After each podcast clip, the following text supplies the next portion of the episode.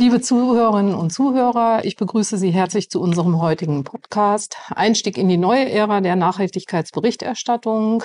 Worum es da gehen soll, äh, das werden wir gleich noch sehr ausführlich beschreiben. Zunächst möchten wir äh, drei Unterhalter, Talkgäste uns hier vorstellen. Mein Name ist Anna-Margareta Gers und ich bin Wirtschaftsprüferin und Steuerberaterin sowie Partnerin bei HLB Dr. Stückmann und Partner. In dieser Funktion betreue ich insbesondere Unternehmen und Unternehmensgruppen des Mittelstandes und auch deren Gesellschafter. Die Tätigkeit umfasst neben der klassischen Jahresabschlussprüfung die vollständige steuerliche Beratung, einschließlich Spezialthemen wie zum Beispiel Lohnsteuer und steuerliche Aspekte der betrieblichen Altersversorgung. Des Weiteren bin ich aber auch Mitglied unseres Nachhaltigkeitsteams, zu dem auch meine heutigen beiden Mitstreiter gehören, Maike Wörmann und Sebastian Behrens. Mögt ihr beide euch selbst gerade einmal vorstellen? Sehr gerne. Ähm, äh, mein Name ist Maike Wörmann. Ich bin äh, ebenfalls Steuerberaterin und Wirtschaftsprüferin hier bei HLB Stückmann. Ähm, mein Fokus liegt mehr auf der Wirtschaftsprüfung als auf der Steuerberatung. Ähm, ich bin außerdem ähm, zuständig für die Klärung von Bilanzierungsfragen ähm, im HGB und äh, den Konzern betreffend. Und ich beschäftige mich halt jetzt auch schon seit einiger Zeit mit dem Thema Nachhaltigkeitsberichterstattung und bin daher auch ähm, ja, Teil des Nachhaltigkeitsteams. Dann übergebe ich an Sebastian. Ja, hallo auch von, von meiner Seite. Mein Name ist Sebastian Behrens, äh, Steuerberater und Projektleiter bei HLB Stückmann.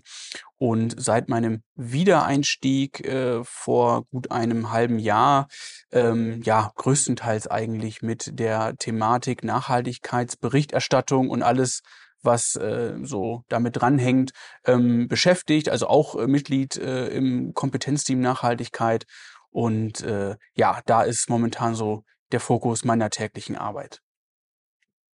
Ja, prima. Dann Gehen wir doch mal in medias res zu unserem Thema. Ähm, für viele große Unternehmen beginnt ja mit dem Geschäftsjahr 2025 tatsächlich eine neue Ära, weil sie ab diesem Jahr erstmalig mit dem Thema Nachhaltigkeitsbericht zu tun haben, ihn erstmalig erstellen müssen. Wir wollen heute uns mal mit den Fragen befassen, was bedeutet das für Unternehmen, welche Maßnahmen sind zu ergreifen, wie aufwendig ist überhaupt die Umsetzung und welche Irrtümer sollten wir dringend vermeiden bzw. auch ausgeräumt werden. Warum ist es sinnvoll, gegebenenfalls mit der Berichterstattung der erstmaligen Erstellung nicht bis zum Geschäftsjahr 2025 zu warten, sondern vielleicht auch schon einen Probelauf zu machen? Um Antworten auf diese Fragen soll es insbesondere heute gehen. Wir möchten aber auch mit, äh, uns mit der Frage beschäftigen, ob die Nachhaltigkeitsberichterstattung wirklich nur eine weitere administrative Pflicht darstellt oder ob Unternehmen daraus für sich auch einen echten Nutzen ziehen können. Und insofern möchte ich da gleich meine erste Frage anschließen. Kann man in wenigen Sätzen eigentlich erläutern, worum es in der neuen Nachhaltigkeitsberichterstattung geht und wir sie als neu bezeichnen oder als neue Ära bezeichnen? Ja, also ähm, die Nachhaltigkeitsberichterstattung gibt es ja schon ein wenig länger. Bisher sind aber nur wenige Unternehmen tatsächlich dazu verpflichtet, einen Nachhaltigkeitsbericht zu erstellen. Und ähm, die äh, Berichte, die es so gibt bei den Unternehmen, sind in der Regel freiwillig. Ähm, das Problem bei der Nachhaltigkeitsberichterstattung im jetzigen, ähm, in der jetzigen Form ist tatsächlich, dass sie sehr unterschiedlich sind. Man kann sie nicht vergleichen. Ähm, sie sind sehr anfällig fürs, ähm, für das Thema Greenwashing, also dass sich Unternehmen einfach ähm, besser darstellen, als sie tatsächlich sind oder anders darstellen, als sie tatsächlich sind. Und das Ziel der Berichterstattung wird dadurch einfach nicht erreicht. Also die ähm, Stakeholder der Unternehmen haben einfach keinen Mehrwert durch die Berichterstattung. Ähm, das ergibt sich einfach dadurch, dass Unternehmen, wenn sie ähm, selbst wenn sie das gleiche, die gleiche Kennzahl berichten, diese aber ganz anders messen oder anders, ähm, anders berechnen, ähm, ist diese Kennzahl schon nicht vergleichbar. Und äh, ja, dadurch, äh, dass es da einfach ähm, keine klaren Regelungen gibt oder die einfach nicht, ähm, nicht so deutlich sind, ähm, fehlte einfach tatsächlich die, äh, die Vergleichbarkeit. Ja, du hast da schon äh, ein Stichwort genannt, Standardisierung, ähm, die erreicht werden soll, weil bislang eine schlechte Vergleichbarkeit da ist. Das klingt ja im ersten Moment nach einer relativ leichten Umsetzung. Je mehr Standards und eindeutige Vorgaben ich habe, umso leichter stelle ich mir immer die Umsetzung vor. Ist das so oder liegt man da einem grundlegenden Irrtum? Ja, also auch äh, in diesen Standards zeigt sich eine große Vielfalt und äh, von daher kann man da schon dann eher von einem Irrtum sprechen, dass man jetzt denkt, es wird dadurch jetzt alles einfacher. Also sicherlich schon, weil viele Unternehmen jetzt nach den gleichen Standards reporten müssen, aber diese, diese Angabepflichten aus den Standards, die werden dann sehr unterschiedlich, denke ich, gelebt werden. Also da wird es Unterschiede geben in den, in den Branchen, in den Sektoren und dann wahrscheinlich auch in den ähm, Branchen selbst. Also branchengleiche Unternehmen werden vielleicht im Zweifel auch einfach unterschiedliche Aspekte dann in ihrem Bericht aufnehmen. Ähm, also es gibt ja jetzt die, die ESRS seit äh, Ende Juli 23 in ihrer finalen Form. Und ähm, darüber hinaus wird es ja auch noch Sektorstandards dann geben, die dann wiederum zu, ja, zu einer besseren Vergleichbarkeit führen sollen, dass eben Unternehmen des gleichen Sektors, der gleichen Branche letztendlich auch die gleichen Angabepflichten erfüllen. Aber grundsätzlich kann man schon sagen, dass die Sektor unabhängigen Standards, die es ja jetzt schon gibt, auch die haben schon eine enorm, einen enormen Umfang, eine enorme Detailtiefe, ähm, basieren eben auf diesen drei Säulen der Nachhaltigkeit, also Umwelt, Soziales und Governance. Und auch da hat man schon ähm, auch im, im Entwurfsprozess, also die ersten Entwürfe gab es ja schon in 2022, auch da sind eben schon die ersten Fragen aufgekommen und jetzt liegen sie ja eben final vor. Und jetzt ist ja eben das äh, Expertengremium, das von der EU-Kommission beauftragt wurde, die EFRAG, ähm, ja, beauftragt worden, Arbeitshilfen eben für diese Implementierung zu erstellen. Und äh, das zeigt einfach, dass nur weil die Standards jetzt in der Welt sind, heißt es eben nicht, dass es jetzt so einfach ist und man die nur lesen muss und dann hat man alles verstanden. Nein, da wird es äh, auch äh, umfangreiche, detaillierte Umsetzungshilfen dann geben müssen.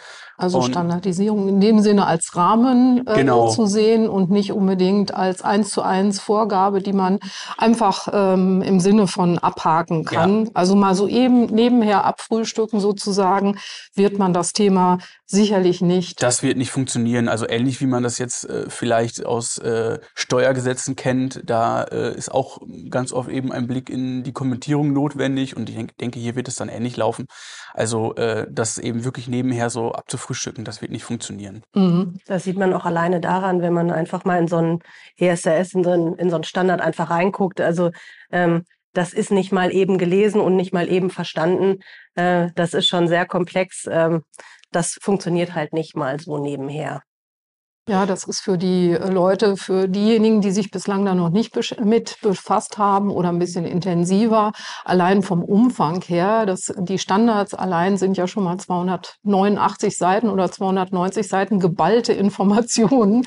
Und da sind äh, die ganzen FAQ, alles, was du gerade schon angesprochen hast, Sebastian, ist ja alles noch gar nicht dabei. Also insofern glaube ich, dass wirklich ein zentraler Irrtum, äh, da zu sagen, okay, äh, okay, für 2025 muss ich das machen, äh, berichten in 2026, dann mache ich das mal eben gerade im Frühjahr 26. Äh, gibt es denn weitere Irrtümer, äh, die in dem Kontext äh, auftreten können? Ja, also ähm, viele Unternehmen sagen auch, Mensch, dann mache ich doch mal einen Nachhaltigkeitsbericht und nutze das auch als Marketinginstrument äh, oder ja, ich muss das jetzt machen, dann ist es irgendwie nur ein reines Compliance-Thema. Ähm, so ist es eben auch nicht. Also ähm, gerade dieser Nachhaltigkeitsbericht, der dann ähm, nach der äh, CSRD erstellt werden soll oder erstellt werden muss, der wird sicher hinterher nicht schön sein oder nicht zwangsläufig schön sein. Also die ähm, äh, die äh, Nachhaltigkeitsberichte, äh, Berichte, die man so jetzt sieht und die man sich auch anschauen kann, die leben natürlich auch von ihren schönen bunten Bildchen und sind natürlich auch ein Marketinginstrument. Ähm, das wird bei dem dann vorgeschriebenen Nachhaltigkeitsbericht ähm, sicher nicht der Fall sein. Ähm, da ist auch einfach, es ist auch einfach wichtig, dass die Unternehmen wissen, dass als erstes die Nachhaltigkeitsstrategie des Unternehmens entscheidend ist. Das heißt, ein Unternehmen muss sich erstmal überlegen, was möchte ich denn überhaupt? Wo möchte ich denn hin? Was ist meine Strategie? Und hinterher muss darüber entsprechend berichtet werden. Das heißt, es geht vor allem um Transparenz ähm, was das Unternehmen macht und auch darum, ähm, die echten Bemühungen des Unternehmens darzustellen, was es im Bereich Nachhaltigkeit, also im Bereich Umwelt, Soziales und Unternehmensführung, ähm, was es da unternimmt und äh, wie es das Unternehmen will, wo es hin will, wie es das messen will. Ähm, darum geht es tatsächlich vor allem und äh, eben gerade nicht darum, ähm, ja, das Ganze wirklich als, äh, als Marketinginstrument äh, nutzen zu können. Das heißt, selbst die Unternehmen, die ähm, durchaus schon einiges zum Thema Nachhaltigkeit machen, und äh, für sich in Anspruch nehmen, auch zu Recht in Anspruch nehmen, sicherlich, äh, dass Nachhaltigkeit mehr oder weniger schon in ihrer Unternehmens-DNA enthalten ist. Selbst die müssen noch einiges zu Papier bringen und äh, ja, Strukturen entsprechend aufbauen oder Daten sammeln. Was wären denn so die ersten Schritte, äh, die jetzt zu gehen sind seitens der Unternehmen, Sebastian? Ähm, ja, also grundsätzlich ist unser erster Rat, äh, dass man schon irgendwie an, auf oberster Ebene anfangen sollte und ein grundsätzliches Bekenntnis, ein Commitment zu diesem Thema einholen sollte. Also die Geschäftsführung, der Vorstand, der muss sich dazu bekennen, dass Nachhaltigkeit jetzt wirklich ein Teil auch der Unternehmensstrategie wird und dass man sich diesem Thema dann eben mit einer gewissen und erforderlichen Tiefe und Nachdrücklichkeit dann halt widmet. Und da passt dann halt ganz gut das äh, Bild des Marathons ähm, im Gegensatz zu einem Sprint, weil ähm, Nachhaltigkeit soll ja nachhaltig eben in die Unternehmen äh, implementiert werden und äh, nun keine Eintagsfliege sein. Ja, das, das ist äh, eine ganz wichtige Sache, die man da auf jeden Fall mit bedenken sollte. Das heißt, man muss eben sein Bewusstsein auch dafür schärfen, dass man aufgrund dieser Transparenz, die du äh, gerade schon angesprochen hast, Maike, äh, man wird dann eben demnächst daran gemessen, wie man seine Ziele auch erreicht hat. Man wird in diesen Berichten seine Strategie, seine Maßnahmen offenlegen müssen und dann eben auch seine Ziele im ersten Jahr wird es dann sicherlich erstmal ein Status quo sein, den man natürlich berichtet. Aber die Nachhaltigkeitsberichterstattung soll ja auch zu einer gewissen Verhaltensänderung in Unternehmen führen. Und dann muss ich dann eben natürlich in Folgejahren auch darüber berichten, habe ich meine Ziele erreicht, ähm, wo gibt es dann eben noch, noch Lücken, wie stehe ich dann eigentlich da.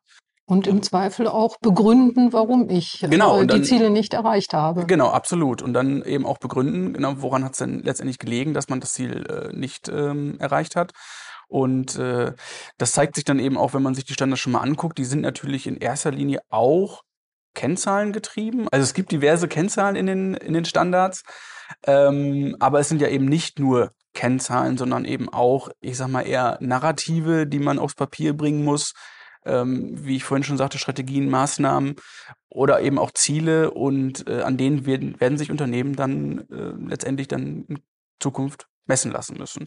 Ja, ich denke auch, es sind äh, schon nennenswerte auch äh, Erläuterungen enthalten. Ähm, dementsprechend umfangreich wird so ein Nachhaltigkeitsbericht auch äh, aussehen künftig. Es gibt sicherlich keine, keine Standardmaße äh, Umfänge, sondern das ist unternehmensabhängig. Äh, aber das ist nicht so ein zwei Seiten, drei Seiten Werk, das wird deutlich umfangreicher sein.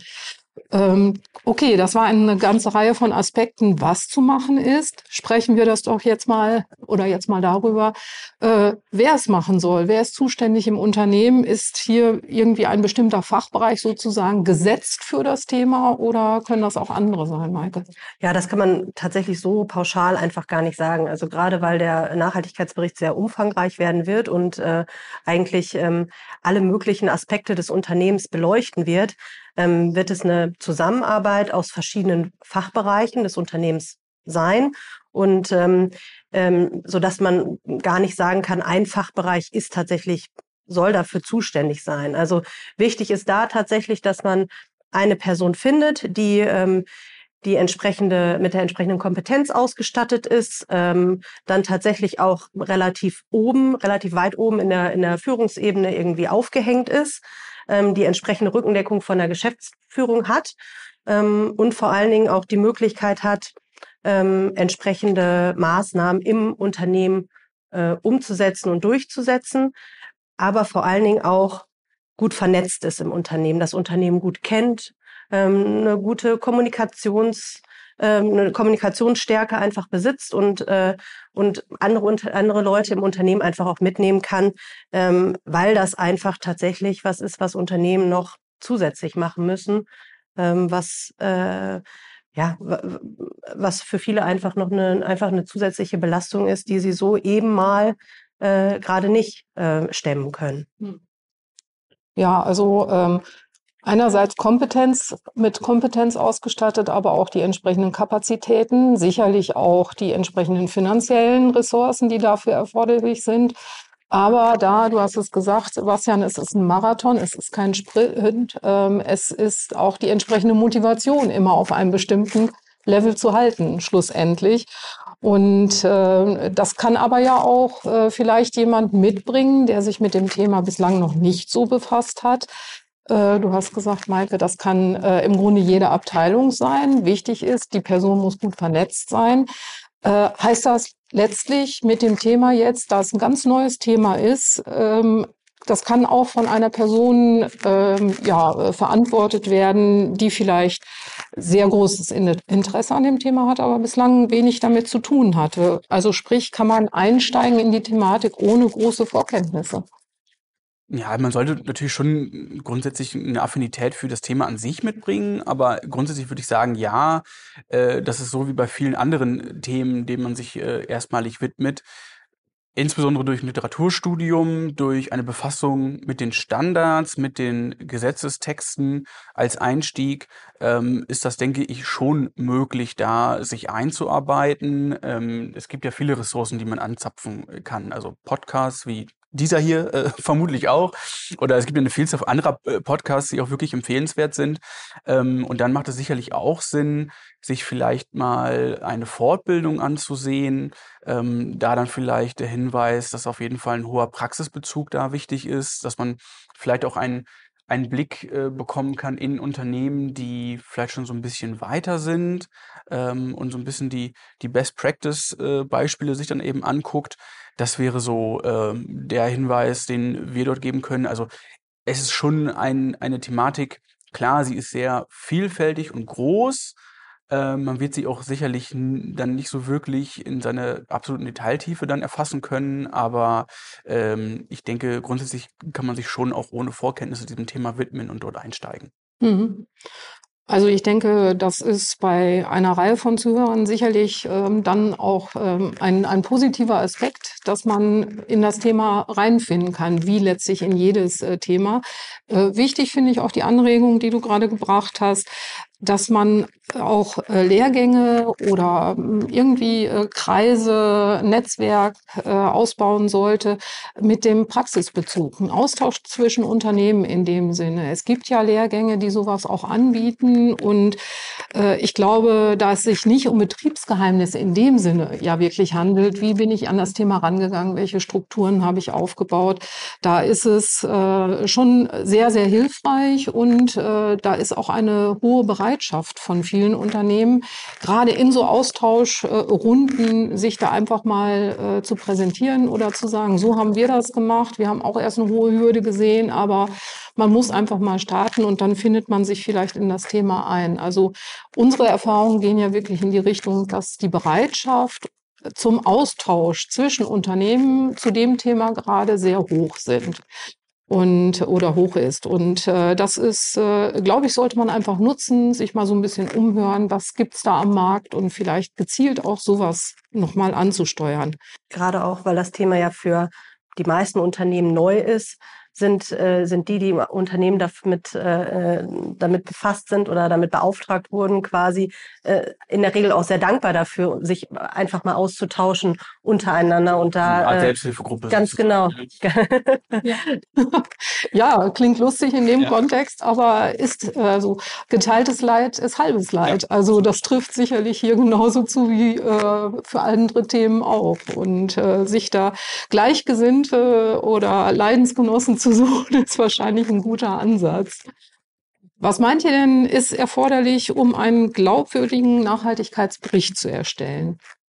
Also das Wichtige ist meines Erachtens ähm, eine klare Nachhaltigkeitsstrategie äh, zu haben. Also und auch sich dessen bewusst zu machen, dass die Strategie vom Unternehmen selbst festgelegt wird. Das heißt, niemand anderes, also nicht kein Richtliniengeber, kein Gesetzgeber ähm, kommt und sagt, du musst jetzt aber äh, XY irgendwie machen, um, äh, um irgendwelche Regularien zu erfüllen. Also zumindest nicht im Bereich, äh, äh, im Bereich der Nachhaltigkeitsberichterstattung. Aber das Unternehmen legt selbst fest, wie gut es sein möchte, ob es einfach, ähm, ja, ich sage jetzt mal, das Positive aus dem Thema Nachhaltigkeit machen möchte oder ob es tatsächlich am Ende einen wirklich echten positiven Einfluss auf die Gesellschaft, auf die Umwelt ähm, haben möchte. Und, ähm, äh, und das muss es dann einfach tatsächlich äh, transparent machen. Ähm, und auch, äh, vor allen Dingen ist es auch wichtig, zu, zu, ähm, sich davon zu verabschieden, dass es bei der Nachhaltigkeitsberichterstattung tatsächlich nur ums Thema Umwelt geht. Also es geht auch um das Thema Umwelt und um das Thema Klima, aber es geht vor allen Dingen auch um soziale Aspekte und, und Aspekte der Unternehmensführung. Also wie gehe ich mit meinen Lieferanten um? Wie ähm, gehe ich mit Mitarbeitern um? Wie nehme ich Einfluss? Ähm, das ist, äh, das ist tatsächlich auch ein Aspekt, der, ähm, der sehr wichtig ist und der deutlich mehr ist als nur das Thema Klima oder Umwelt. Ja, ich glaube, das ist ein ganz wichtiger Aspekt, äh, der hier nochmal zur Sprache kommt, dass es nämlich äh, drei Säulen sind äh, bei der Nachhaltigkeitsberichterstattung, die du gerade genannt hast. Das wenn man landläufig äh, Leute interviewen würde, dann wäre es sicherlich so, dass die meisten sagen, Nachhaltigkeit gleich Umwelt. Und das ist eben nicht. Und das macht den äh, Nachhaltigkeitsbericht auch einerseits äh, interessant, andererseits aber eben aufwendig, weil da vielleicht das eine oder andere Thema dabei ist, mit dem man sich noch nicht so intensiv beschäftigt hat. Und äh, deswegen eben äh, neue Felder erarbeitet werden müssen. Gerade auch das Thema ähm, Unternehmensführung und dabei auch, wie sind Nachhaltigkeitsaspekte in der Vergütung von ähm, Geschäftsführern zum Beispiel integriert. Das ist natürlich ein Thema, was jetzt aus meiner Erfahrung oft noch nicht der Fall ist und wo man dann vielleicht auch nicht so gerne drüber spricht, dass es noch nicht der Fall ist. Ja, also wir haben ja gerade im Bereich der Abschlussprüfung haben wir häufig das Thema Anhangangaben und äh, die Angaben zu Geschäftsführerbezügen. Da wird doch häufig versucht, einen Weg zu finden, diese Angabe äh, zu vermeiden. Und wenn wir jetzt sozusagen über konkrete Inhalte der Vergütungs Strukturen äh, sprechen, da werden sich sicherlich viele Unternehmen schwer mit tun, diese äh, transparent zu machen, auch wenn sie eben abstrakt sind und natürlich nicht angegeben werden muss, wer äh, diese Vergütungsregelung hat, mal abgesehen von Vorständen. Aber äh, das wird sicherlich noch ein spannendes Thema sein und dann im zweiten Schritt im Rahmen der Prüfung äh, vielleicht auch für mehr Diskussionen sorgen, mit ja, denen wir dann wieder konfrontiert sind. Ja, äh, man hört immer wieder, äh, dass die wesentlichen Themen adressiert werden müssen. Was haben wir uns denn unter wesentlichen Themen vorzustellen, die dann in den Nachhaltigkeitsbericht aufzunehmen sind? Sebastian, möchtest du da vielleicht mal kurz drauf eingehen? Äh, ja, ja, gerne, genau. Also ähm, Grundsatz ähm, der Nachhaltigkeitsberichterstattung ist eben, dass nur äh, wesentliche Themen letztendlich im Bericht landen. Das heißt, man will äh, insbesondere jetzt äh, so Dingen vorbeugen wie, wie Greenwashing, dass eben nur die Themen im Bericht landen, wo das Unternehmen vielleicht gerade zufälligerweise ganz gut aussieht. Und ähm, da ist eben ein ganz wesentlicher Punkt, ein wesentlicher äh, Meilenstein auf dem Weg zum Nachhaltigkeitsbericht, die Wesentlichkeitsanalyse, die auch in den Standards ähm, verortet ist und beschrieben wird, wie man da vorgehen muss. Und mit dieser Analyse schaue ich mir quasi mein, mein Unternehmen an, meine Geschäftstätigkeit an, meine Beziehungen zu Lieferanten oder anderen Ressourcen und schaue, gibt es dort äh, Nachhaltigkeitsaspekte, die eine gewisse Auswirkung haben. Und das mache ich im Grunde, indem ich mir zwei Dimensionen anschaue. Also es gibt einmal die Dimension der Auswirkungswesentlichkeit. Das heißt, ich schaue, wie wirkt sich meine Geschäftstätigkeit, mein Geschäftsmodell, meine Geschäftsbeziehungen auf die Umwelt, auf Menschen, auf die Gesellschaft aus. Also eher so die Perspektive von innen nach außen. Und dann gibt es eben ähm, die andere Sichtweise in die andere Richtung, ähm, die finanzielle Wesentlichkeit wie wirken sich Nachhaltigkeitsaspekte von außen auf innen, insbesondere auf die Finanzlage meines Unternehmens aus. Und äh, mit dieser Methodik soll ich dann bewerten, wie sich diese Aspekte, also wie diese Aspekte dann eben ähm, eine Wesentlichkeit auf mein Unternehmen oder eben das Unternehmen auf die, auf das Umfeld des Unternehmens sozusagen ähm, sein können. Und äh, man kann schon sagen, dass diese beiden Dimensionen miteinander korrelieren können. Ähm, das muss aber nicht zwangsläufig der Fall sein. Also es, ich glaube, es wird der Regelfall sein, dass wenn man ein auswirkungswesentliches Thema hat, dass man daraus auch finanzielle Wesentlichkeiten ableiten kann. Man muss jetzt nur dazu sagen, aufgrund der neuen Standards reicht halt jetzt auch schon ähm, die, die hohe Ausprägung einer Dimension. Ne? Das heißt, ähm, man spricht ja eigentlich auch so von doppelter Wesentlichkeit. Der Begriff ist vielleicht so ein bisschen irreführend, weil man dann auf die Idee kommen könnte, okay, da müssten ja beide Wesentlichkeitsperspektiven erfüllt sein. Das ist ähm, jetzt neuerdings nicht mehr der Fall. Da reicht quasi wirklich, wenn eine Dimension ähm, erfüllt ist. Ja, vielleicht, Entschuldigung, vielleicht können wir mal so ein, zwei Beispiele machen bei der, äh, wenn ich die Betrachtung habe, wie wirkt die Umwelt oder mein Umfeld, muss ich richtigerweise sagen, weil der äh, Umweltbegriff ja doch äh, eine bestimmte Bedeutung hat im Rahmen der Nachhaltigkeit. Das Umfeld will ich jetzt einfach mal sagen. Ähm, äh, wie wirkt das auf mein Unternehmen? Hast du da mal ein Beispiel? Mhm. Also ich würde im Grunde immer erstmal mit der, mit der anderen Perspektive anfangen, also mit der Auswirkungswesentlichkeit, wie mein Unternehmen quasi auf, auf das Umfeld auswirkt. Ähm, da wäre jetzt so ein klassisch, klassisches Beispiel, was ich immer ganz gerne anbringe. Ich habe einen äh, Generalunternehmer, der Logistikhallen baut Dafür braucht er Beton und Zement, die ähm, klassischerweise mit hohen Treibhausgasemissionen einhergehen, also die Produktion von Beton und Zement. Ähm, das wiederum dann eben dem Klimawandel einen Vorschub leistet. Das heißt, ich habe eine negative Auswirkung auf den Klimawandel durch meine Geschäftstätigkeit, dadurch, dass ich Logistikhallen baue. Und da zeigt sich jetzt vielleicht so ein bisschen ähm, diese Verknüpfung. Dadurch, dass ich eben dem Klimawandel Vorschub leiste, ähm, gibt es eben Szenarien in der Zukunft, dass es dadurch mehr Extremwetterereignisse geben kann. Und durch diese Extremwetterereignisse habe ich vielleicht Probleme auf meiner Baustelle letztendlich. Ähm, vielleicht mehr Starkregenereignisse, mehr Hagelereignisse, mehr Hagelschäden. Und ähm, dann könnte ich auf die Idee kommen, dass ich vielleicht mit meinem Bauvorhaben nicht rechtzeitig fertig werde und dann eben Gefahr laufe, Vertragsstrafen etc. zahlen zu müssen. Das wäre dann eine finanzielle Wesentlichkeit, ähm, die aus, aufgrund dieser auswirkungswesentlichen Thematik dann resultieren könnte. Mhm. Ähm, andere Beispiele sind sicherlich auch, dass man äh, ganz konkret, wenn irgendwie äh, Gesetze sich ändern, meinetwegen in der Pharmaindustrie vielleicht äh, bestimmte Inhaltsstoffe verwendet werden, die äh, verboten werden, dann muss ich meinen Produktionsprozess umstellen oder kann vielleicht äh, bestimmte Produkte gar nicht mehr auf den Markt bringen. Also ich könnte mir vorstellen, dass das ein oder andere Unternehmen, was vielleicht spontan sagt, naja, also eigentlich habe ich solche Themen nicht, die so eine Ausstrahlwirkung auf mich haben. Aber ich glaube, man muss schon sagen, dass nahezu jedes Unternehmen solche Themen haben kann und damit konfrontiert werden also, kann. Also vor allem die Regulatorik wird dann äh, da auf jeden Fall zu beobachten sein. Ne? Also wenn dann, ähm, wenn es dann eben darum geht, äh, wie es mit dem äh, Emissionshandel äh, weitergeht zum Beispiel, mhm. das wird man auf jeden Fall beobachten müssen. Und ähm, wenn es denn Unternehmen nicht eh schon tun im Rahmen ihres ich nenne es jetzt mal normalen Risikomanagements. Ähm, also vor allen Dingen da äh, wird, denke ich, die Musik spielen und Unternehmen auf jeden Fall betroffen sein. Aber jetzt sind wir auch schon wieder äh, sehr, sehr stark beim Thema Umwelt gelandet ja, bei ja, unserem Beispiel. ja.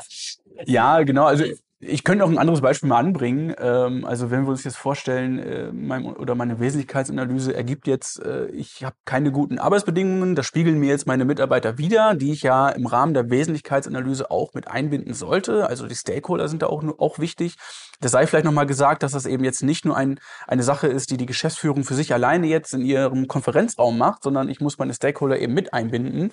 Und wenn die Mitarbeiter mir eben jetzt widerspiegeln, ich habe äh, ich habe äh, kein gutes äh, Arbeitsklima, keine guten Arbeitsbedingungen, äh, was man sich da immer so als unter vorstellen kann.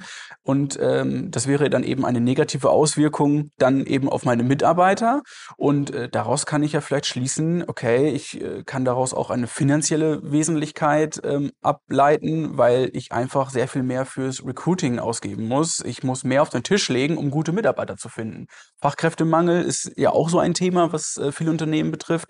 Das wäre dann vielleicht so ein Beispiel aus der sozialen Perspektive. Ja, bis hin zur Vergütung letztlich. Ne? Nicht um, äh, ohne Grund müssen äh, Schwerindustrien Schmutzzulagen und solche äh, Gehaltsbestandteile bezahlen. Das ist ja letztlich auch schon viele Jahre ein Spiegelbild dessen, was die Tätigkeit ausmacht. Und das wird sich gegebenenfalls noch intensivieren. Das kann ja durchaus sein. Ja, auch wenn ich jetzt über, wenn ich daran denke an ähm, die Vergütung in der Lieferkette zum Beispiel. Also wenn ich in der Textilindustrie äh, tätig bin und äh, darauf achte, dass meine Lieferanten ihre Mitarbeiter ähm, im Ausland ähm, gut bezahlen, dann ähm, habe ich vielleicht einen Vorteil, dass ich zum Beispiel möglicherweise keine Lieferschwierigkeiten habe, äh, wenn dort äh, die, die Mitarbeiter zu anderen Unternehmen wechseln. Ne, ich denke an das Thema Wanderarbeiter in, äh, äh, in China vor ein, vor ein paar Jahren. Mhm. Ähm, äh, da hatten doch einige Unternehmen ähm, ähm, Lieferschwierigkeiten, einfach dadurch, dass die, ähm, dass da die Arbeitnehmer tatsächlich äh, fehlten im Ausland. Ja, also Thema Wesentlichkeit ist sicherlich ein zentraler Baustein äh, der neuen Nachhaltigkeitsberichterstattung. Mit dieser äh, Zuordnung von Themen steht und fällt äh, Umfang, Tiefe und sicherlich auch die Thematik der Themenrahmen, ähm, den ich in meiner Nachhaltigkeitsberichterstattung dann darstellen muss. du hast eingangs schon gesagt, Sebastian, wir haben themenübergreifende Standards, es wird Sektorenstandards Standards geben. Das heißt aber, wir haben auch äh, bestimmte Standards. Das ist jetzt ein neues Thema. Wir haben unseren Podcast überschrieben mit äh, die neue Ära der Nachhaltigkeitsberichterstattung. Das suggeriert ja, dass es bislang auch schon Standards gab, Rahmenwerke gab, kann ich denn als deutsches Unternehmen mich schlussendlich äh, selber entscheiden oder, oder kann ich auswählen, welche Standards ich meinetwegen künftig auch äh, anwenden möchte? Also zurzeit kann ich mich als Unternehmen, wenn ich jetzt nicht kapitalmarktorientiert bin, kann ich mich noch ähm, kann ich noch wählen, wie ich äh, meinen Nachhaltigkeitsbericht erstellen möchte, denn da gibt es aktuell noch keine Vorgaben. Das ändert sich dann tatsächlich ab ähm, 2025 in 2026 für den Großteil der Unternehmen.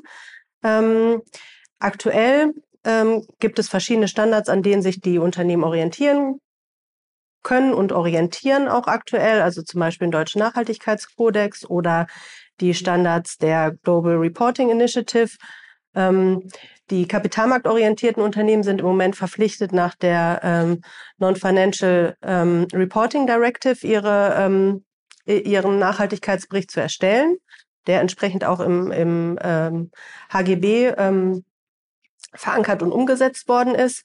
Ähm, genau, aber ab dem Geschäftsjahr 2024 in 2025 müssen eben die ähm, kapitalmarktorientierten Unternehmen die Nachhaltigkeitsberichterstattung dann auf Ebene der oder auf Basis der äh, CSRD, also der äh, Corporate Reporting, nee, Corporate Sustainability Reporting Directive ähm, eben erstellen. Ja, der Begriff CSRD taucht ja im Rahmen der Nachhaltigkeitsberichterstattung immer wieder auf. Äh, was genau haben wir uns denn unter der CSRD vorzustellen? Ja, also das ist äh, im Grunde die Richtlinie, die, die die Nachhaltigkeitsberichterstattung in der EU grundlegend reformiert. Also wie Michael vorhin schon sagte, bisher eben ähm, das Reporting nach der NFRD, die jetzt auch keinen expliziten Standard jetzt vorsah, wie Unternehmen berichten. Und äh, das wird sich eben durch die CSRD ähm, grundsätzlich oder grundlegend halt ändern, weil sie explizit halt vorsieht, dass diese Nachhaltigkeitsberichte eben nach den ESRS, die European Sustainability Reporting Standards, erstellt werden müssen. Ähm, das Ganze ist ein, ein Teil des äh, European Green Deal, ähm, also auch ein Begriff, den man immer wieder äh, in diesem Zusammenhang halt hört, der eben das übergeordnete Ziel hat, Europa zum ersten klimaneutralen Kontinent zu machen. Und ein Instrument ist dann eben diese CSRD, die insbesondere dazu, äh, also dazu führen soll, dass Unternehmen ihre Nachhaltigkeitsperformance transparent machen und ähm, sich dann eben nicht mehr nur noch nach Rendite-Gesichtspunkten zum Beispiel messen lassen, sondern eben auch nach Nachhaltigkeitsaspekten. Und äh, das ist eben so dieser grundlegende Wandel, der jetzt durch diese EU-Richtlinie stattfindet. Mhm. Noch ist ja diese äh, CSRD nicht in nationales Recht umgesetzt. Äh, das ist ja, sie findet ja nicht automatisch Anwendung, sondern muss ja durch die einzelnen EU-Staaten noch umgesetzt werden. In Deutschland oder 18 äh, Monate hat der jeweilige nationale Gesetzgeber Zeit dazu. Äh, das heißt, bis spätestens August nächsten Jahres muss das umgesetzt werden, wenn man sich vor Augen führt, dass die äh, börsennotierten großen Unternehmen ja schon für das Berichtsjahr 2024 berichten müssen, sind das ja schon sehr sportliche äh, Zeiten und Fristen, die da vorgegeben sind, so nach dem Motto, erst ein halbes Jahr nachdem äh, schon der Berichtszeitraum gestartet ist, ist der Nationalgesetzgeber verpflichtet, die Richtlinie umzusetzen. Dadurch schwimmt man ja so ein bisschen im luftleeren Raum, muss man sagen, auch wenn die CSRD ja durch die Sektoren ergänzt wird, also durch die ähm, entsprechenden Standards ergänzt wird, die Themen übergreifen und die sektorenspezifischen, die du ja eben schon angesprochen hattest. Und äh, Grundsätzlich ist es ja immer leichter, ähm, etwas Neues zu erarbeiten, wenn ich mir vielleicht Praxisbeispiele ansehen kann, um mir so einen ersten Eindruck zu verschaffen. Entsprechende Praxisbeispiele in dem Sinne gibt es ja noch nicht, weil, wie gerade gesagt, die CSRD ja erst im Januar diesen Jahres verabschiedet wurde und äh, das nationale Gesetz ja noch nicht vorliegt. Äh, aber äh, manchmal ist es äh, so, so, dass noch keine entsprechenden Praxisbeispiele vorliegen. Aber ähm, kann ich mir trotzdem irgendwie Unterstützung holen? Einige börsennotierte Gesellschaften, die bislang eine nicht finanzielle Erklärung abgeben müssen, auch bis einschließlich 2023 noch, versuchen ja vielleicht schon einzelne Standards äh, äh, zumindest gedanklich mit zu erfassen und die NFE entsprechend zu ergänzen. Äh, aber gäbe es noch andere Möglichkeiten, äh, an Praxisbeispiele zu kommen, wo ich mal so ein bisschen äh, auf Ideensuche gehen kann? Ja, äh, sollten, sollten die Unternehmen auch auf jeden Fall tun. Äh, da selbst wenn jetzt ähm, die, äh, selbst die kapitalmarktorientierten Unternehmen, die ja nach der ähm, Non-Financial Reporting Directive bereits ähm, Nachhaltigkeitsbericht erstellen müssen, ähm, die äh, CSRD wird deutlich umfangreicher sein und ähm, die ähm, die Standard-Setter, also die, äh, die EFRAG, die die ESRS ausgearbeitet hat, hat das ja auch nicht einfach so auf auf, auf der grünen Wiese gemacht. Die haben auch das Rad nicht neu erfunden, sondern die haben sich natürlich auch an den, ähm, an den ähm, Standards oder an den Rahmenwerken orientiert, die es bereits gibt. Und ähm, da ähm, ist zunächst einmal die ähm, Global Reporting ähm, Initiative zu nennen, wo ähm, ja die sehr ähm, international äh, auch ähm, angewendet wird, also von, von Unternehmen, die international tätig sind, äh, gerne äh, genutzt wird. Und da sind natürlich einige Indikatoren auch eingeflossen äh, in die ESRS, ähm, aber auch der Deutsche Nachhaltigkeitskodex, der selbst auch ähm, Kennzahlen aus den äh, GRI nutzt ähm, oder ja äh, nutzt und die da einfließen in diese Berichterstattungs in dieses Rahmenwerk ähm, auch der ähm, äh, wird äh, insbesondere von deutschen Unternehmen, deutschen mittelständischen Unternehmen ganz gerne äh, genutzt, um eine einen Nachhaltigkeitsbericht zu erstellen. Und äh, da kann man tatsächlich, da gibt es eine Datenbank, in der man sich hm, branchenspezifisch tatsächlich auch ähm, Berichte einfach mal durchlesen kann. Also da kann man seine Branche einfach eingeben und, äh, und bekommt dann ähm, Nachhaltigkeitsberichte nach dem deutschen Nachhaltigkeitskodex einfach angezeigt, die man sich dann auch mal durchlesen kann. Einfach auch um eine Formulierung irgendwie mal zu finden für bestimmte Themen. Ja. Ne? Ja, und ähm, gerade die Plattform des ähm, deutschen Nachhaltigkeitskodex oder der, des, äh, der Vereinigung dazu äh, das ist ja ausgesprochen hilfreich. Da kann ja jeder draufgehen. Äh, jeder hat Zugang dazu. Sämtliche bislang nach DNK erstellten Berichte sind dort praktisch hochgeladen, auch schon seit äh, vielen Jahren ja schlussendlich. Und ich glaube, da kann man sich wirklich sehr gut Anregungen ähm, holen, äh, insbesondere da der DNK ja auch äh, eine bestimmte Struktur vorgibt, äh, so dass man auch nicht lange suchen muss, wo finde ich welche Informationen, sondern äh, kann, wenn mich zum Beispiel das Thema, wie sind, wie formulieren Leute ihre Strategie, also, also andere Unternehmen ihre Strategie, ähm, in welchem Umfang ist es dargestellt, äh, das ist sicherlich ein probates Mittel, um da auch einen ersten Einstieg äh, zu finden äh, in die Thematik. Thematik. Äh, dass das Ganze dann künftig einer noch stärkeren Standardisierung unterliegen wird, äh, ist ja insbesondere den echten Berichtsstandards in Ergänzung zur äh, CSRD, die ja sehr allgemein gefasst ist, geschuldet, dass nämlich die Standards das Ganze deutlich konkreter machen. Und äh, was ist bei den Standards denn so der aktuelle Stand? Welche haben wir schon? Äh, welche sind noch in Planung? Äh, wann ist damit zu rechnen, dass die entsprechend vorliegen werden? Kannst du da ein bisschen was zu sagen, mhm. Sebastian? Mhm.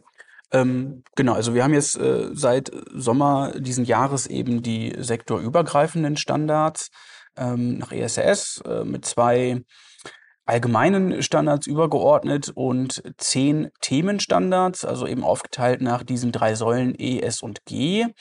Ähm, die sind dann äh, grundsätzlich erstmal unter dem Vorbehalt der Wesentlichkeit von allen Unternehmen wie der Name schon sagt, sektorunabhängig äh, anzuwenden. Darf ich da gerade noch mal einmal Natürlich. zwischengrätschen? und zwar ESG, äh, würdest so, du die Begriffe ja. gerade? Äh, genau, Environment, äh, Social and Governance, also eben Umwelt, Soziales und Governance oder Unternehmensführung die drei Säulen, ähm, die man äh, da im Fokus haben sollte.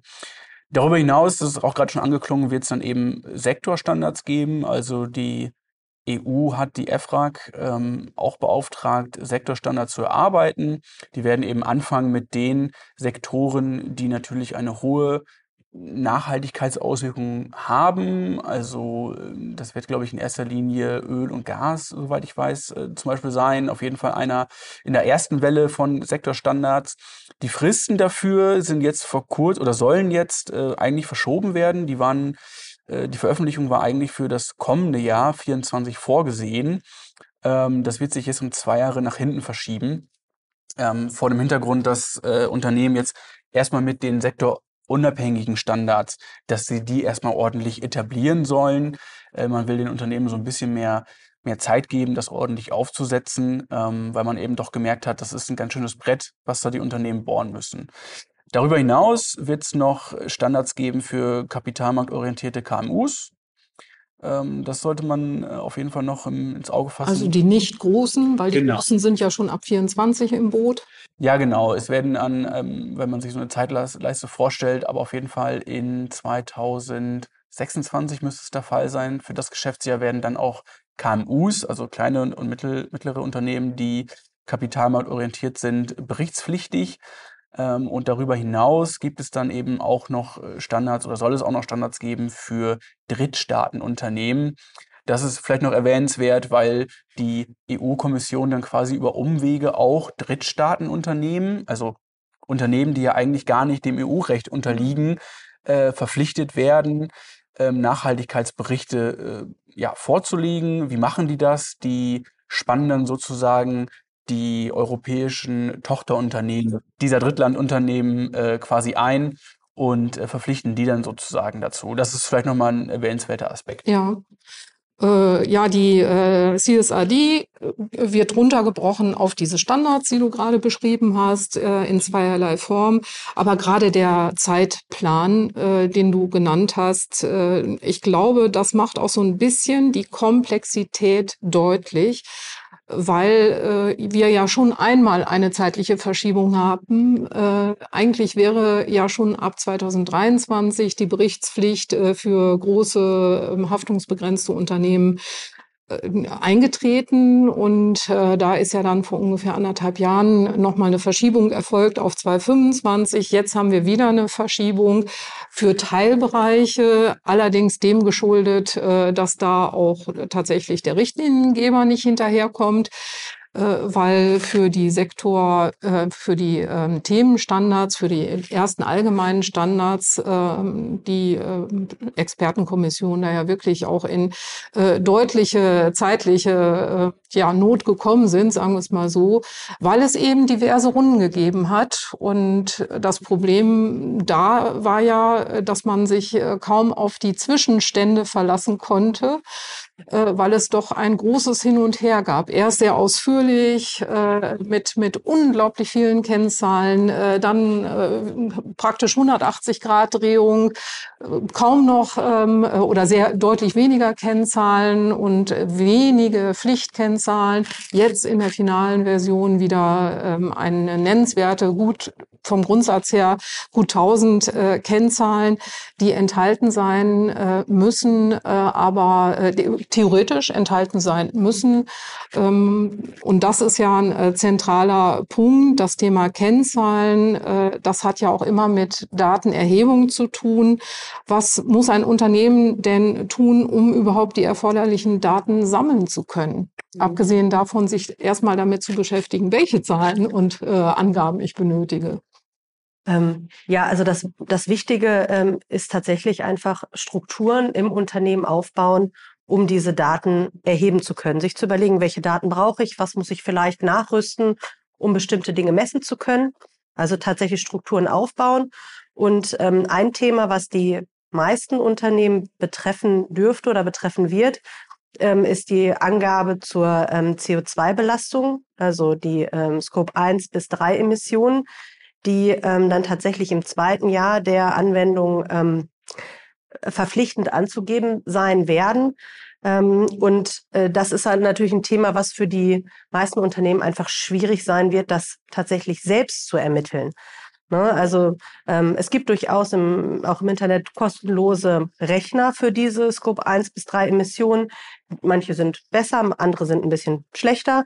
Ähm, die sicherste Variante äh, da ist tatsächlich, sich ähm, ja, einen Energieberater zu suchen ähm, und ähm, jetzt schon mit der Erhebung eben dieser Daten äh, zu, be zu beginnen. Ähm, ja, da das einfach ähm, ein Thema sein wird, wo es vielleicht einen Engpass bei den Energieberatern geben wird und, äh, äh, und das tatsächlich auch einfach ein bisschen Zeit kosten wird, diese Daten dann zu erheben. Ähm, ja, gleiches gilt auch für die ähm, Angaben nach der EU-Taxonomie, ähm, die in diese Berichterstattung integriert werden oder integriert werden müssen. Äh, aber das ist tatsächlich ein Thema, das so umfangreich ist, dass das äh, kann man einen eigenen Podcast für machen. Da kann man einen eigenen Podcast für machen, ganz genau. Ja, aber ich äh, völlig richtig. Äh, das ist ein unglaublich äh, komplexes Thema, aber äh, auf jeden Fall ein wertvoller Hinweis, dass die Angaben zur EU-Taxonomie Pflichtbestandteil der Nachhaltigkeitsberichterstattung sind und sich Unternehmen eben auch frühzeitig jetzt damit beschäftigen müssen, äh, dass sie auch diesen Aspekt und diesen Teil der Berichterstattung und vor allen Dingen die zugrunde liegenden Daten erfassen müssen und sich ähm, damit befassen müssen, ob ihre Tätigkeiten da reinrutschen, ja oder nein, äh, ob sie praktisch von der EU-Taxonomie betroffen sein werden. Äh, also auch ein zusätzliches Feld, aber völlig richtig. Das äh, kann heute nicht äh, Inhalt des Podcasts sein. Äh, das würde tatsächlich auch den zeitlichen Rahmen sprengen, unstreitig. aber wir haben ja auch im Rahmen der CSRD schon letztlich Themen genug. Die drei Säulen haben wir alle drei schon angesprochen, die ESG-Themen. Ein Beispiel war jetzt Scope 1 bis 3, was sicherlich ein, da es mehr oder weniger Pflichtangabe für alle Unternehmen sein wird, nur wenn man ausdrücklich begründen kann, dass der ESRS E1, der erste Umweltstandard, vielleicht nicht als wesentlich für sich selber angesehen wird, was, muss, was schon gut begründet werden muss und auch die Begründung im Nachhaltigkeitsbericht ja stehen muss, werden da mehr oder weniger alle Unternehmen von betroffen sein. Sicherlich ein äh, schwieriges Thema, für das man in der Regel, wie du schon richtigerweise sagtest, äh, externe Unterstützung gebrauchen wird. Ähm, aber äh, wir haben ja nicht nur das Umweltthema, von dem ein Thema die äh, äh CO2-Belastung sein wird, sondern in der CSRD gibt es ja, wie gesagt, noch die beiden anderen Themen. Gibt es denn da auch noch ähm, Kennzahlen und ist es eine Vielzahl von Kennzahlen, die ich dann äh, zwingend alle in meinem Bericht angeben muss? Ähm, es gibt eine Vielzahl, genau. Ähm, also ich würde jetzt vielleicht erst in erster Linie weniger von Kennzahlen sprechen, sondern die ESRS, die sprechen vielmehr von, von Datenpunkten. Ja. Und ähm, die EFRAG, die haben jetzt äh, zumindest mal veröffentlicht, wie sie denn diese Datenpunkte in den ESRS zählen. Da gab es ja auch lange Unklarheit ähm, darüber, aber die haben jetzt ähm, gut 1100 Datenpunkte definiert und das können zum einen wirklich echte Kennzahlen sein, also Euro, Prozent, ähm, Tonnen an CO2 etc. Oder eben halt auch narrative Angaben, ähm, also erläuternde Angaben wie eben äh, Strategien oder Richtlinien, die ich dann in meinem Bericht angeben muss. Aber all diese Datenpunkte, die unterliegen eben diesem Wesentlichkeitsvorbehalt und da äh, kommt man wieder eben zurück zu dieser Wesentlichkeitsanalyse, die dann quasi vorgibt, ähm, welche Datenpunkte ich dann in den Bericht mit aufnehme. Also mittels dieser Wesentlichkeitsanalyse als zentraler Baustein dampfe ich auf erster Ebene die zehn Themenstandards nach ESRS einmal ein und dann gucke ich quasi eine Ebene tiefer, ähm, welche Parameter sind denn letztendlich wesentlich und dann als letzte Ebene, welche Datenpunkte sind ganz konkret wesentlich. Und so kann ich dann eben diese 1100 Datenpunkte dann wirklich eindampfen auf dann meine wesentlichen ähm, Aspekte. Äh, das heißt also, man muss jetzt nicht per se 1100 Datenpunkte erheben. Ähm, das haben die ersten Entwürfe tatsächlich so vorgesehen, aber äh, ich glaube, man hat man ist gut daran gelegen gewesen, dass man diesen Wesentlichkeitsvorbehalt eingeführt hat und ähm, sich dann eben wirklich auf die Dinge konzentriert, wo Unternehmen ja ein, eine relevante Auswirkung eben haben. Ja, daran kann man ja tatsächlich auch erkennen, wie wichtig, nochmal erkennen, wie wichtig die Wesentlichkeitsanalyse in dem Kontext ist, der gesamten Nachhaltigkeitsberichterstattung und dass sie sicherlich zu Recht als zentraler Baustein bezeichnet wird der Nachhaltigkeitsberichterstattung, weil ich ein Stück weit damit schon auch vorgeben kann, welche Themen adressiere ich, äh, weil sie eben wesentlich von großer Bedeutung für mein Unternehmen sind und damit selber auch so ein bisschen äh, den Schwerpunkt äh, festlegen kann.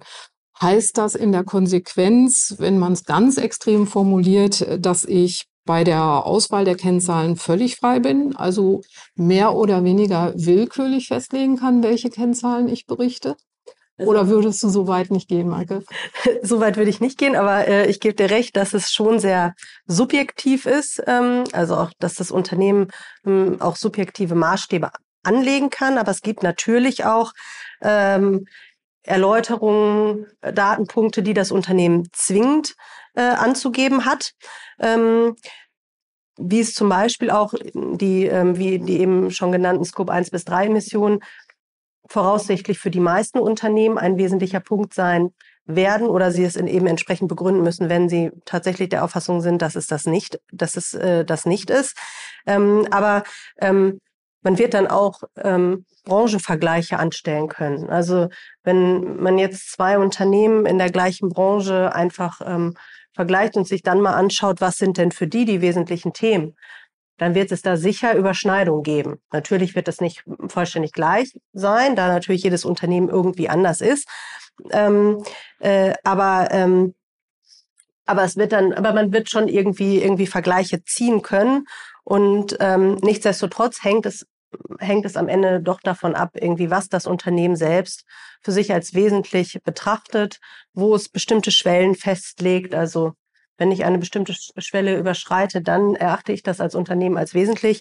Wichtig ist aber, dass eben darüber im Nachhaltigkeitsbericht ähm, berichtet wird, genau. dass das transparent gemacht wird, wie ja ich so dahin gekommen bin. Das, das Entscheidende letztendlich. Ne? Also Tatsächlich im Nachhaltigkeitsbericht oder muss ich es nur für interne Zwecke dokumentieren?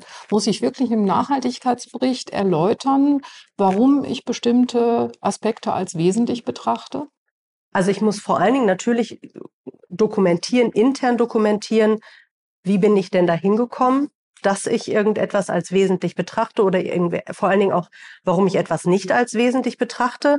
Ähm, natürlich ist die, sind die Ausführungen im Nachhaltigkeitsbericht selbst können natürlich allgemeiner gehalten werden. Mhm. Vom Grundsatz her muss ich natürlich schon irgendwie darstellen, wie ich meine Wesentlichkeitsanalyse irgendwie durchgeführt habe und wie ich da hingekommen bin, dass ich etwas als wesentlich betrachte. Also, ne, also, also praktisch das Konzept wie ich die ganz, Themen ganz, ganz genau. Genau, der, ne? der, der, der Berichtsleser will ja verstehen, ja. wie ist das Unternehmen letztendlich dazu gekommen, äh, wie war die Methodik sicherlich auch, ähm, welche, welche Stakeholder sind in welcher Form involviert gewesen und auf welchem Wege, auf welchem Kanal habe ich die Stakeholder mit eingebunden. Ne? Das ist ja auch ein Punkt, den ich mit aufnehmen muss.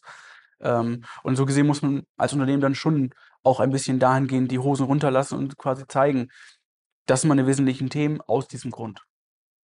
Ganz genau. Ja, und die darüber hinausgehende, wenn wir dann auch von unserer, äh, von unserem Berufsbild wieder ins Boot kommen, äh, dann, äh, da das Ganze ja auch prüfungspflichtig ist, für uns muss eben die ausführlichere Dokumentation der Herangehensweise dann auch zur Verfügung stehen, die sicherlich über die Erläuterung im Nachhaltigkeitsbericht hinausgehen dürften. Ähm, du hast eingangs gesagt, Maike, das ist ähm, eine gewisse Subjektivität äh, die da zugrunde liegt. Ähm, ich kann also nicht einfach hingehen und die Themen weglassen, diejenigen, äh, von denen ich der Meinung bin, äh, das Unternehmen sieht dadurch nicht so ganz gut aus. Stichwort Greenwashing, was ja erklärtes Ziel der CSRD ist, dass das eben vermieden oder vermieden werden soll. Und heißt das letztlich, ich muss gute, triftige Begründungen liefern, warum ich bestimmte Themen nicht als wesentlich adressiere? Oder äh, muss ich das nur im Background machen äh, und nicht, äh, nicht im Bericht dann darstellen? Ähm, dass das nochmal deutlich mhm. wird. Ja. Also die, die, diese Begründung, äh, warum ich jetzt Themen als nicht wesentlich erachte, die ist nur notwendig für den ESRS E1. Also äh, wie du gerade schon gesagt hast, wenn ich den Klimawandel jetzt für mein Unternehmen, für meinen Nachhaltigkeitsbericht als nicht wesentlich erachte, muss ich das ausführlich begründen. Da wäre ich dann mal auf die äh, Unternehmen oder die Berichte gespannt, die zu dieser Entscheidung kommen. Ähm, ich denke, da sind die Hürden relativ hoch.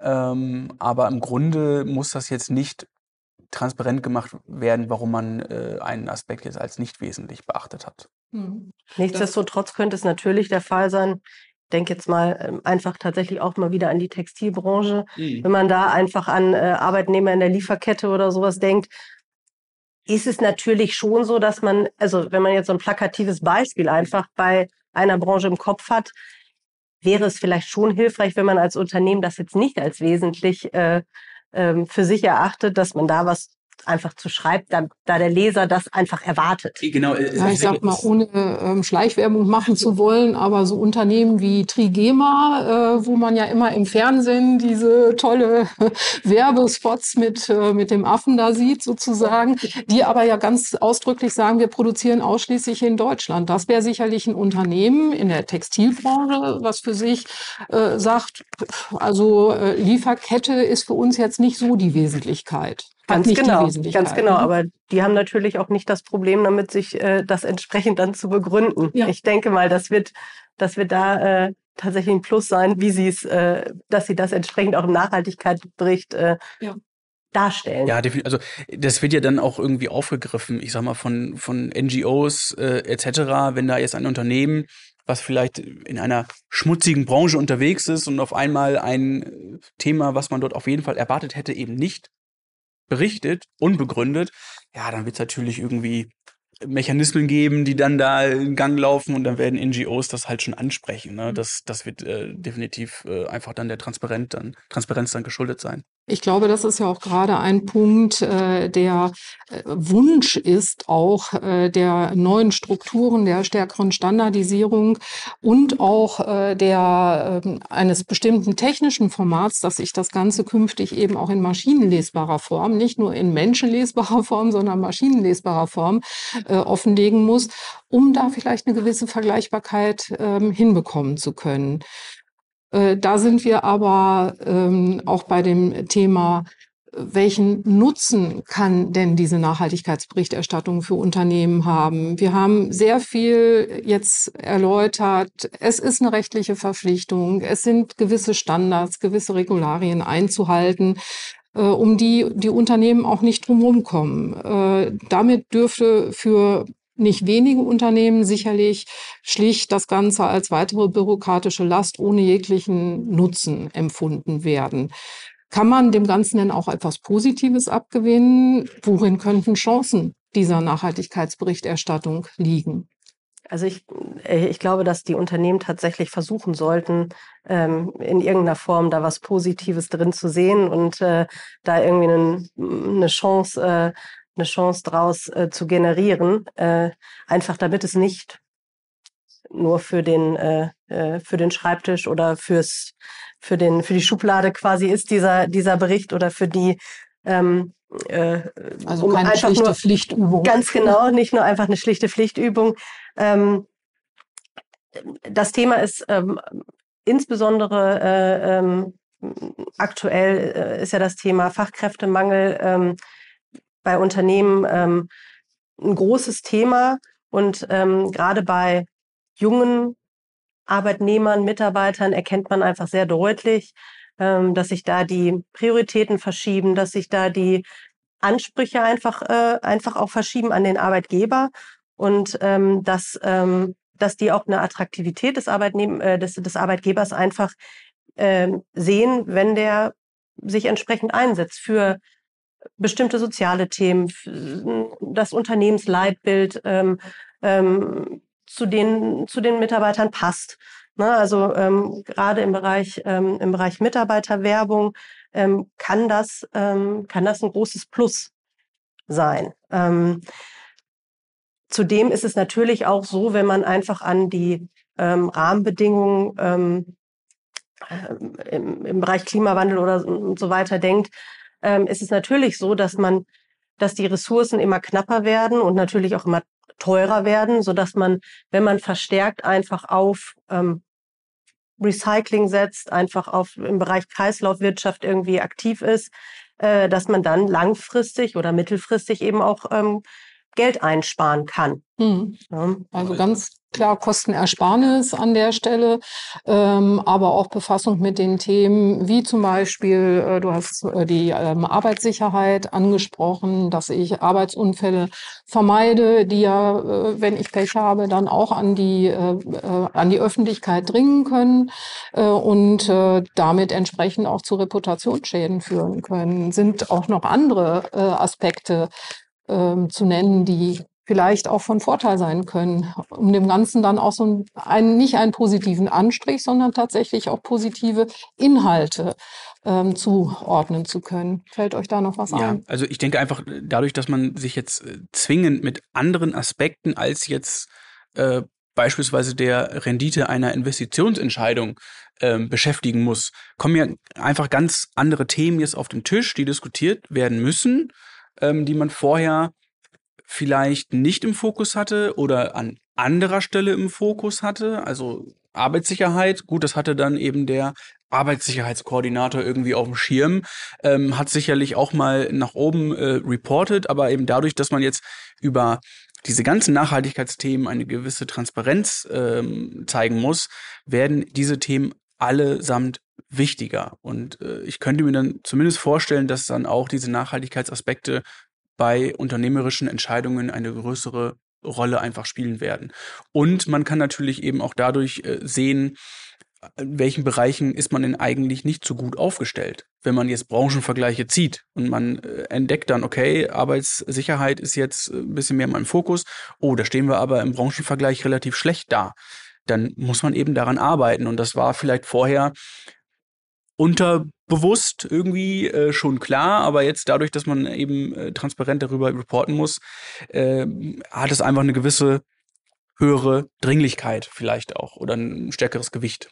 Ja, vielleicht auch so der Aspekt ähm, von Finanzierern oder Investoren, äh, die, äh, an die man leichter rankommt, äh, sei es aus eigener Anschauung heraus, dass sie selber Daten berichten müssen und natürlich dann Unternehmen attraktiver in Anführungsstrichen empfinden, äh, die schon eine Vielzahl von entsprechenden Informationen ihnen liefern, äh, aber andererseits auch einfach äh, dann ein zukunftsfähiges Unternehmen ähm, zeigen, so dass Investoren auch ein größeres Interesse haben, dann ihr Geld entsprechend zu investieren und nicht so eine Blackbox zu erwerben, die ich zwar im Rahmen von Due Diligence Prozessen ein bisschen genauer durchleuchten kann, äh, aber schlussendlich äh, ist ja eine Nachhaltigkeitsberichterstattung die Daten, die im Unternehmen sind. Das wird sicherlich künftig auch in DD-Prozessen eine größere Bedeutung haben. Da werden sicherlich natürlich äh, Investoren dann auch sagen, so, jetzt zeigen Sie mir doch bitte mal Ihre Dokumentation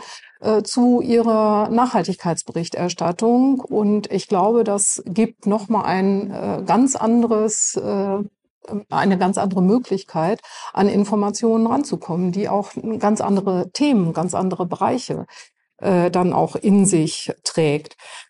Äh, schlussendlich steht Nachhaltigkeit ja auch für Zukunftsfähigkeit, muss man sagen. Und äh, da gibt es ja nun doch auch Studien, die klar belegen, dass nachhaltig aufgestellte Unternehmen auch Krisen besser bewältigen können. Und äh, es wird überall im Moment gesagt, äh, auch Deutschland, aber auch die EU steuert in eine Rezession hinein.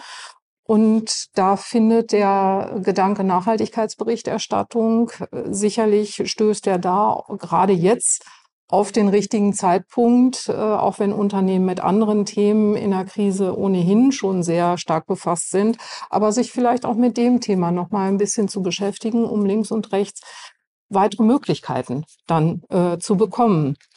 Gibt es eigentlich aktuelle Berichterstattung, äh, die man so als Best Practice bezeichnen kann? Das ist ja immer ein bisschen schwierig, aber ist da schon mal was untergekommen irgendwie bei der Recherche? Ähm, was kann man da zu sagen? Ähm, es gibt tatsächlich äh, wohl eine, eine Auszeichnung, ein Ranking der Nachhaltigkeitsberichte. Also das kann man einfach mal in die äh, Suchmaschine seines äh, Vertrauens ähm, eingeben. Das ist dann nochmal unterteilt nach wirklich sehr großen Unternehmen. Ich glaube, da hat die Telekom äh, zuletzt äh, gewonnen und eben halt KMUs. Ähm, also das ist auf jeden Fall mal ein, ein Blick wert. Ich glaube, das letzte Ranking kommt aus 2021. Ansonsten, ja, würde mir noch so einfallen, ähm, Würth, die einen, finde ich, jetzt sehr ansprechenden Nachhaltigkeitsbericht haben und äh, VD, also die Outdoor-Marke, die ja an sich schon ein sehr nachhalt, also als sehr nachhaltiges Unternehmen mhm. äh, in Erscheinung treten und ähm, der Nachhaltigkeitsbericht von denen ist auch auf jeden Fall lesenswert ja, und äh, wie gesagt, dieses Ranking fand ich sehr interessant. Ähm, vielleicht kann man da mal gucken, ob äh, sich da ein Unternehmen aus seiner Branche wiederfindet. Ähm, das wäre jetzt so, so mein, mein Hinweis an der Stelle. Ja, äh, vielen Dank. Äh, wir haben so einen breiten äh, Rahmen gesponnen äh, über das Thema CSRD mit den Standards, mit den Inhalten, welche Vorteile, welche Nachteile ähm, ergeben sich aus der neuen Ära der Nachhaltigkeitsberichterstattung. Welche Empfehlungen ergeben sich denn aus dem Gesagten? Wie könnten jetzt die nächsten Schritte sozusagen nach Ende des Podcasts für das Hören des Podcasts für Unternehmen aussehen, äh, wenn sie dann den Startschuss intern äh, setzen? Maike, ja. möchtest du da noch was zu sagen? Äh, am besten sofort anfangen. Ähm, also so früh wie möglich anfangen, ähm, das Projektteam festlegen, Kapazitäten festlegen und dann ähm, ja kurzfristig eine Wesentlichkeitsanalyse durchführen, die Nachhaltigkeitsstrategie tatsächlich ableiten und auch in die mit der Geschäftsstrategie äh, verweben, also äh, integrieren in die Geschäftsstrategie. Ähm, und dann natürlich die entsprechenden Strukturen für die Datenerhebung einfach aufbauen ähm, und äh, ja, dafür die Rahmenbedingungen schaffen, dass die Daten entsprechend hm, richtig ähm, vorliegen, verarbeitet werden und eben auch ähm, ähm, intern dann plausibilisiert geprüft werden können. Und im besten Fall einfach für 2024 schon mal einen Probelauf machen, damit man dann die, damit der Bericht für 25, wenn er dann in 26 ähm, veröffentlicht werden muss, äh, dann tatsächlich auch schon in einer guten Qualität steht. Ja, ich denke, Sebastian, hast du da noch irgendwie was zu ergänzen? Ähm, ja, genau, vielleicht, vielleicht schon auch bei diesen ersten Schritten so ein bisschen an, an uns, ans Abschlussprüfer, äh, vielleicht äh, mitdenken. Also Doku ist da, ist da key, äh, sagt man ja dann so schön. Wer schreibt, wer ähm, bleibt. Ja, ja, genau. Und äh, eben gut dokumentieren. Äh, auf jeden Fall auch, äh, wenn man sich dem Thema widmet, immer dann Rücksprache mit den Wirtschaftsprüfern dann auch suchen. Das ist auf jeden Fall ganz, ganz wichtig, ähm, weil am Ende soll natürlich dann auch der Bericht auch prüffähig sein. Und äh, dann will man jetzt nicht Gefahr laufen, dass man da nochmal eine extra Schleife drehen muss, weil die Anforderungen des Wirtschaftsprüfers nicht wirklich erfüllt sind. Ja, ich glaube, das ist eine ganz wichtige Anregung an der Stelle, dass man ähm, nicht unbedingt wie bei der Jahresabschlussprüfung hingeht und äh, äh, den Jahresabschluss aufstellt, Lagebericht aufstellt und äh, dann kommt irgendwann der Abschlussprüfer, sondern dass gerade für diese Übergangszeit und die Ersterstellung des Nachhaltigkeitsberichts, dass es da schon sinnvoll ist, parallel in dem Prozess begleitend auch mit dem jeweiligen Abschlussprüfer den Kontakt aufzunehmen und in einen Austausch zu gehen inhaltlicher Art, um nicht äh, in die falsche Richtung zu laufen oder vielleicht Schwerpunkte zu setzen. Äh, gerade das Thema, die nicht die, die richtigen in Anführungsstrichen sind, weil es ja in der Berichterstattung doch um darum gehen wird, äh, die richtigen Zahlen zu reinzubringen oder eben äh, Inhalte reinzubringen und äh, dann andererseits aber auch, dass die Zahlen richtig und die Inhalte richtig sind. Und äh, wenn ich im ersten Schritt mit der Wesentlichkeitsanalyse vielleicht gar nicht bewusst, äh, unbewusst äh, dann zwei, drei Themen, die ein Außenstehender als wesentlich betrachten würde, nicht gut argumentiert, nicht erfasst habe, dann fällt mir das spätestens bei der Prüfung ja auf die Füße und das kann man vermeiden, indem man so einen Prozess anstößt, jetzt auch begleitend schon in den Austausch zu gehen. Also das, ähm, denke ich, ist hier auch Credo von uns dreien, äh, frühzeitig, wie du es gesagt hast, Maike, möglichst Probelauf 2024 und dann auch in eine begleitenden, äh, in eine begleitende Diskussion zu gehen. Und ähm, damit sind wir auch am Ende unseres Podcasts. Ganz herzlichen Dank an uns, euch beide und äh, auch an äh, Sie als Zuhörer.